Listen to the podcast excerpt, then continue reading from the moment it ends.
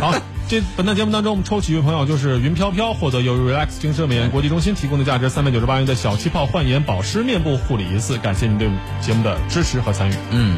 其实说到这个娱乐，呃，这个体育明星啊，他这个娱乐化、跨行呃，对娱乐化的这种这个事儿啊，其实我倒也觉得无可厚非。嗯，就首先第一个呀，他奋斗为的是什么？你不能说大儿这个都为了国家争荣誉是吧？对对，这个当然这个可以是是这个可以是。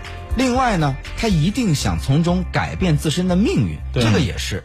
比如说啊，咱就说这个巴西的这个足球运动员，嗯，大部分。少有的一部分，他是这个，你像卡卡，人家家里边条件就挺好，也就是卡卡了。你除了卡卡，其他不都堕落胖了吗？对 大对大部分的这个足球明星，小罗大罗，对他们小时候家境特别贫寒，嗯，之所以苦练球，就是因为练球将来有可能成为这个球星，能可可以挣更多的钱。哎，你看这个目标，他这个远大不远大？这很明确嘛。或者怎么？或者你觉得功利不功利？实际不实际？实际。没有什么的那个高大上、理想化的，但是呢，这个可以使得他们成为一代巨星。当然，你说这个，因为这个他的，比如说突然爆发以后，对自己的后期管理不善，很多巨星早早的就开始走下坡路，这个是问题。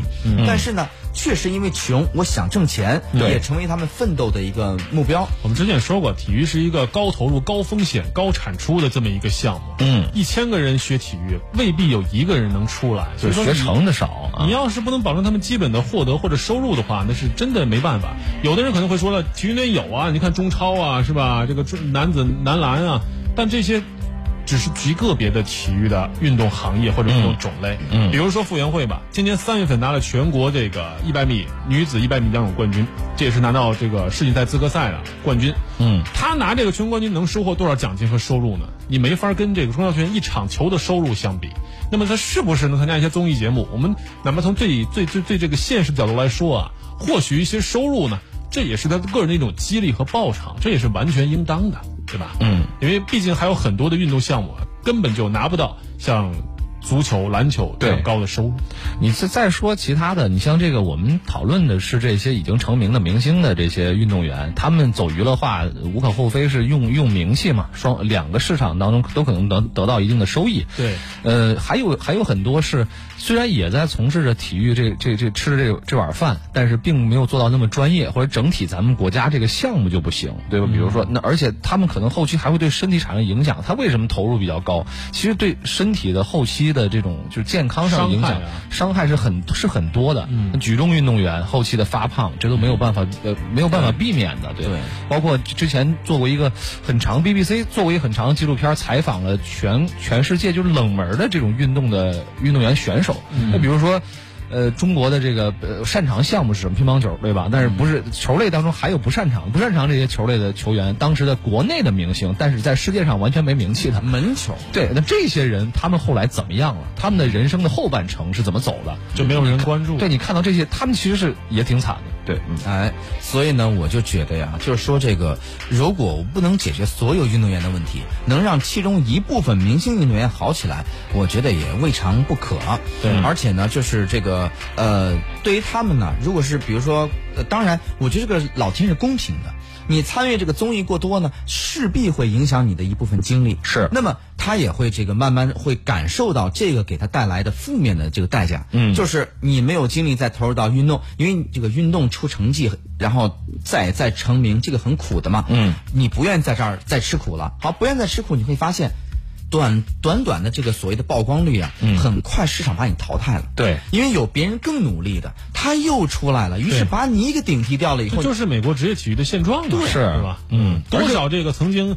天赋惊人的球星，一旦进入这个联盟之后，自己堕落了，马上就没人理他们了。对，这而且现实的。我就觉得这个时间节点的选择也很重要。就是说到这个体育运动员，呃，综艺化的这回事儿，对吧？有的人上升期，就是你比如说他的这个每每一种体育项目都有上升期，你是属于巅峰时期上升期，这个时候你就专心搞你的这个呃训练了十几年的这专门的项目的你的业务，然后过了上升期，开始走这个下坡路了，也不是下坡路，就是你指谁到到达。瓶颈了，对吧？这个时候呢，可以有一些其他方面。其实他说利益驱使也没有很直接呀，你要有有话直说，对吧？就不包括你，如果是真的是为了多一份收入的话，其实也无可厚非。嗯，对。所以说，我觉得真的是不能光凭运动员某些。地方的表现就是他们不努力，或者是对国家不负责任。我觉得这个说法确实有失偏颇。对一个良性的体育行业应当是啊有各种各样的业态呈现，让最起码你要尊重运动员们自己个人的一个选择吧。哎，对了，而且呢，